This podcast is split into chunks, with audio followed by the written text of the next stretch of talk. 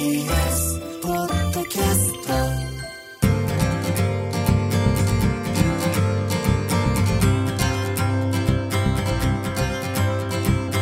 石川みのるです。日曜日のこの時間関東2000個の酪農家の皆さんの協力でお送りするこの番組6月は牛乳月間絞りたての話題をお届けします。石川みのる。Dairy Life Dairy Life 欧米の子供たちが大好きなチョコレートミルクってなんですけど、まあ、日本で言えばコーヒー牛乳みたいな扱いだと思うんですけども子供たちの中には茶色い牛から直接絞られて出てくるんじゃないかと信じている子もいるそうなんですけど、まあ、その前にですね牛の優れた特徴の一つは人間が食べない食べられないものを食べて乳製品やお肉といった栄養価の高いものに変えて与えてくれることです。まあ、ゲストに来てくださった「人とミルクの1万年」という本を書いた帯広畜産大学の平田先生が教えてくれたんですけども、まあ、農耕が人類の食を安定させ人口を増やしたっていうのは知られているんですが、まあ、同時に牧畜によって人類は食料生産に適さない痩せた土地でも暮らすことができるようになって世界中にその生息域を分布を広げていったっていうのをね教えてもらってびっくりしたんですけども。今の時代は別の形でこの特徴が生かされて人間が食べない食料廃棄物いわゆるフードロスを牛が食べてくれて食べ物に変えてくれています。エコな餌エコフィードと呼ばれているんですけども、まあ、実際に訪れた多くの牧場で近隣の工場などから例えば大豆醤油の搾りかすとかえ稲ですねビールの麦ホップ小豆野菜りんごパイナップルまで食べていました。ちゃんと獣医さんが栄養管理されているのでバランスよく食べています。カットフルーツの残りのパイナップルなんてのは冷蔵庫から出てきて運ばれてきたばっかりで冷たくてめちゃめちゃね美味しそうだったんですけどもサウスオーストラリア州 Y というところで4000頭を飼う酪農しているジェームス・マンさん。通常オーストラリアの牧場ではエネルギー補給のサプリとして砂糖を与える酪農家が多いそうなんですけども日本では糖分が腸内発酵を助けるそうでキビやビーツのカスをやっぱり与えたりもしているそうです。マニさんもかつては砂糖を与えていたそうなんですけども価格の変動が激しくコストにのしかかってきて困っていました。そこで隣接するビクトリア州にあるモンデリーズ社のお菓子工場から廃棄されるチョコレートを引き取り牛に与えてみました。牛たちはすっかり気に入ってえり好みせずさくらんぼ入りヌガー蜂蜜入り。製造途中の巨大なチョコの塊までよく食べてくれました。チョコは単品ではなくて他の飼料と混ぜてもちろん干し草も与えています。牛には糖分と脂質が必要でチョコには両方入ってるからぴったりと。牛のパフォーマンスを高めるにはもってこいなんだというふうにマンさんは語っています。ただ捨ててしまえば CO2 も排出し環境負荷もかかる。NGO ストップフードウェイストオーストラリアはによるとオーストラリアは2500万人の人口に対し7500万人分の食料を生産している。そして年間なんと760万トンものフードロスを出しています。COO のマーク・バーセルによれば本来フードロスは食品製造過程からなくしていくべきだが家畜の餌にするのはその次にできる最良の方法だと語っています。乳牛だけではありません。同じサウスオーストラリアミレセントにあるオーストラリア高級和牛で有名なマユラステーション。ここでも以前は糖蜜を牛に与えていたそうなんですけども近くの工場からチョコレートに切り替えました。M&M's スマーティーズチョコの塊クッキーも与えます。高脂肪のこうしたお菓子は和牛のサシ脂身を作るのにもってつけだと。牧場主のデ・ブルインさんは当初はその程度しか考えてなかったそうなんですけどもしかしお客さんたちにお宅の牛は他にはない独特のフレーバーがあると言われるようになり気がつきました。確かに牛に甘みが増してきたようでナッツのようなフレーバーもある。牛たちはただ美味しくて食べてるだけじゃない。ちゃんとしたバランス栄養食だから食べてるんだ。だからもちろん人間みたいに糖尿病になったりなんかはしないよと笑っています。ここの牛はチョコレート和牛として知られていてなんと 300g でオーストラリアで380ドル。日本円だと3万5000円と高級な牛として人気です。では先ほどの牛乳の味はどうかというとマンさんの牧場では太らせるためでもなく栄養補助食品として与えてるだけなので美味しい牛乳以外残念ながらチョコレートミルクは出てきません。近隣の牧場と一緒に出荷する組合の牛乳として紙パックに入ってるので味も均一。でもその一部はチョコレート牛乳の原料には使われているそうです。誰かがイチゴを食べさせたらストロベリーミルクにならないかなと冗談を言っていました。日本でもフードロスは522万トン世界では25億トン世界中で生産される食料の3分の1が捨てられています。またこれにより排出される CO2 は約4.4ギガトン全二酸化炭素排出量の8%国として換算するとアメリカ中国に続く第3位の排出量です。エコフィード捨てられる食料をリサイクルして CO2 も削減できる。しかも美味しい食べ物に変えてくれる。牛たちはこれからもまだまだ人類に貢献してくれる大切な仲間です。石川稔。Dairy Life. Dairy Life. Dairy Life. 石川みどるがやってますデイリーライフ。先週についてこの方をゲストにお迎えしています。東海大学理学部科学科教授、関根義川先生です。よろしくお願いします。よろしくお願いします。で、この人間のその問題なんですけども、ええその呼吸以上になんか出してるわけじゃないですか。あの、まあ、もともとこう体臭があるってことは皆さんですね、経験的に分かってるんですけども、ええどんな成分がどれだけ出てるかっていうですね、いやいやいや、わかんないです。これね、実はすごくごく最近まで分かんなかったんですあ。、そうなんですか。で、私は今、その元になってるものを皮膚ガスと命命名してるんですけども皮膚ガス、今現在大体800種類ぐらいですね、あると言われています。え、ちょっと待ってください。そんなに僕たちの皮膚たち呼吸してるというか、ええあの吸ってはいないけど出してはいる。出してるんですね。で実はですね、放散の経路、出てくる経路には3つあると考えられていまして、出1つはですね、皮膚の表面で匂い物質が作られてしまうパターン。例えば汗の匂い。うんうん。これは実は汗の中の成分を皮膚の表面にいる常在菌という菌がいるんですけども、はいこれがパクパク食べまして、その分解物が匂ってくるんです。お表面で作られてる。実はカレー臭も基本的には同じでして、これはやっぱり皮脂の成分ですね。これがぶあの分解して出てくる匂いです。皮脂と油か。まあ、こういったのは基本的には洗えば落ちるんですね。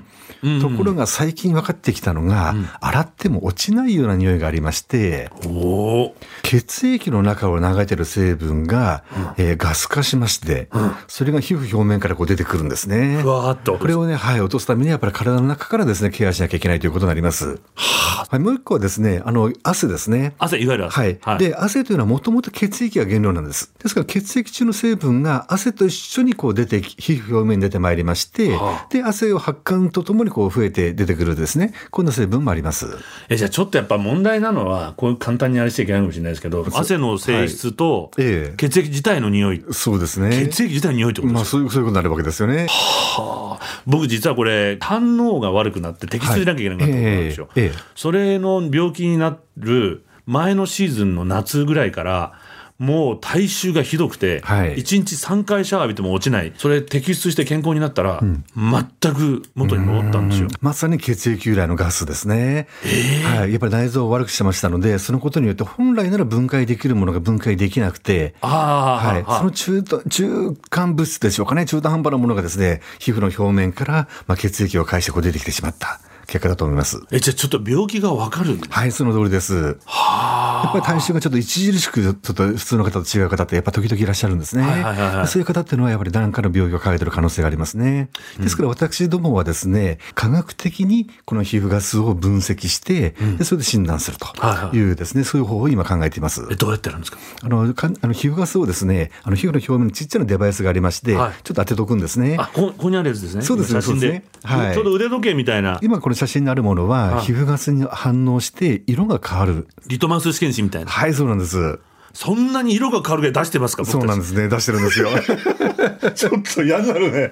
あ、そうですか。はい。まあ実はその、やっぱあの、今検知してるのはアンモニアの匂いなんですね。アンモニアの匂いは、はい。酒飲んでるやつにたまにあります。あ、それは、すっごい飲んでる。それはね、きちょっとね、肝臓弱ってる可能性ありますね。肝臓がやるとアンモニア臭が。はい、そうなんです。アンモニアというのは実は肝臓で、あの、分解されまして、尿素というですね、あ、はい、おしっこの匂い。はい、はい、はあれに変換されてこう出ていくのが正常なんですけども、肝臓が弱ってま弱ってますとそれができなくなります。で実際にあのかあのアルコール性の肝障害の方でアンモニアの濃度がすごく高くなってしまうというですね、はいそういうあのじあの実施例もあります。い。他に何が分かったりするんですか？あとね、ストレスがわかるんです。そのストレスによって、まあ、やっぱりこれアンモニアなんですけども、これ出てくるんですねスト。レスもアンモはい、アンモニアなんです。はい。それなんでですかね？これね、まあ、明確なメカニズムまだはっきりわからないんですけども、どうもですね、交感神経というですね、この神経が高まりますと、やっぱりアンモニア出てくるというのはですね、これはもう間違いない事実です。あの、実はまあこのスタジオね、あの、まあ、二人しかいませんから、多くいるわけではないんですけども。ちょっと、ドキドキ大丈夫ですか？はい、あの、た、たくさん人がいるようなですね、ええ。あの、実はテレビ局のあの、こう、編集の部屋があるらしくてですね、あります。そこ行ってですね、あすごいのアンモニア測ったらすごい濃度高いんですよ。え、そうなんですかやっぱり。あれはそう、みんな働いてる匂いなんだ。そうですね。ですからアンモニアはひ一般には疲労臭という言い方がありまして、はい、体が疲れてる、肝臓が疲れてる、あるいはメンタルが疲れてる。これでもなかなか自分は気がつかなかっったりすること多いじゃないですか。徐々にこう来てるんで。そうですね。はい。これどうしましょう？実は足の裏ってアンモニアの放散が多いんですね。で、お風呂に入って、えーまあ、足を洗います。で、出てきても、なおまだアンモニアの匂いが強く感じるようであれば、ちょっとこれ要注意ですね。他にどこから出るも？あの、何が原因かによって違うんですけども、例えば加齢臭の場合は、ここ皮脂が原因ですから、はいはい。皮脂、要するに油分がいっぱいこう出そうなとこですね。よく耳の後ろとか、はい、耳の後ろとか首やっぱそうなんだ。そうですね、首とか、あと頭頂部ですね。あと脇とあか脇、意外と気づかないのが背中なんです。背中。背中から結構加齢臭出るんですね。それはね汗が出るとこ。いやこれ皮脂油？ってことはおじさんになってくると、はい。その油が出るってことなんですか？えっとですね、油が出るのはやっぱり若い方の方が多いんです。あそうですよね、はい。これがその油の種類が年とともに変わってきちゃうんですね。あら。すると、その油を酸化する、してしまうような化学成分がありまして、酸っぱい匂いか。えーこれがね、実は活性酸素って言われるんですけども、こういうのがやっぱ加齢とともに増えてきてしまうんですね。あ良くないっていうやつですねはい、そうです、そうです。はい。あのサビの原因ってやつ、はい、そうです、そうです。はい。はですから、あの、皮脂の種類が変わる、活性酸素の量が増える、このことによって加齢臭が、あの、年齢ともに発生しやすくなるんですね。逆に考えると加齢臭が出てきてるってことは活性酸素も増えてる、はい。じゃあそれがええ。改善するようにしていけば健康になっていくわけだ。そういうことです。錆びなくなってくる、はい。で加齢臭ってのはじゃあ何歳くらいからこれ出る？はい。男性は大体35歳ぐらい。そんな前から出てたんだ。で、女性は大体40歳ぐらいですかね。あちょっと女性の方が遅いんですね、はい。はい。まず年齢差、性差っていうのがあるとはい。いうことなんで、あと何かあるんですか？違い女性の場合は逆加齢臭となりまして、若い時にはは、実は桃の香りのいいですねガスが出てるんですね。まあいろいろ今いろいろ難しいですからいい時代ですから、ええ言いにくいですけど、あこれは科学的エビデンスとしてね、いやまあちゃんと言えるんですけどね。はい、若い女性の香り、はい香り。甘い香りと甘い香り。はいえーこれラクトンって言うんですけども、ちゃんと出てるんです。はい。はで、これがですね、やっぱ年齢ともに下がっていっちゃうんですね。若い男性の匂いってのもあるんですかじゃあ？若い男性の匂いはどちらかというと、あの、汗の匂いとかですね、そういったものに肖像されるような。部活の匂いです部活の。じゃあダメだじゃあダメだ あの、実はですね、まあ、ちょうど40代からですね、はいはい50代前半ぐらいの働き盛りの方。おじさんはい。こういう方はですね、やっぱ独特の匂いが出てるんですね。はい。その匂いは、やっぱ夕方。夕方に出るの？夕方にこう増えてきて、お風呂に入れば一旦下がるんですけども、また朝方増えてくるんで、ですからそういう方の場合はですね、夜お風呂入るだけじゃなくて、朝方にもですね、シャワー浴びるとか、なるほどもう一回お風呂に入るとかですね。いやー、ちょっと先生、本当お話しけないです。関根先生には来週もご出演していただきます。石川稔デイリーライフ、東海大学理学部科学科教授の関根義和先生をお迎えしました。ありがとうございます。ありがとうございました。石川稔デイリーライフ。石川稔がやってまいりましたデイリーライフ。この番組では皆さんからのメッセージをお待ちしております。メールアドレスはミルクアットマーク tbs.co.jp です。番組公式ツイッターもあります。ハッシュタグミルク954をつけてつぶやいてみてください。いやもう関根先生自分のこう発見をこうワクワクして話してくださるのでこっちも引き込まれてねどんどんワクワクしてしまうんですけれども。最近あの子供たちを見てると体型も全く違うし顔もね小さいですしなんか人間って進化してるなと感じてしまいます。この後いろんな発見があって医療も進化してきっと100歳までみんな生きるようになるんだろうななんて思ってるんですけど。でも一方で子供の自殺率は今最高に上っているそうです。大人がちゃんと子供たちに希望を見せているか。確か黒澤明の映画のセリフにあったと思います。夢を見ない男は汗をかかない男と同じだ。腹の中は真っ黒だ。いい汗をかいてしっかり子供たちに夢を見せられる大人でありたいと思いました。石川稔デイリーライフ。この番組は関東2000個の酪農家。関東生乳関連の提供でお送りしました石川稔 Dairy Life. Dairy Life. Dairy Life.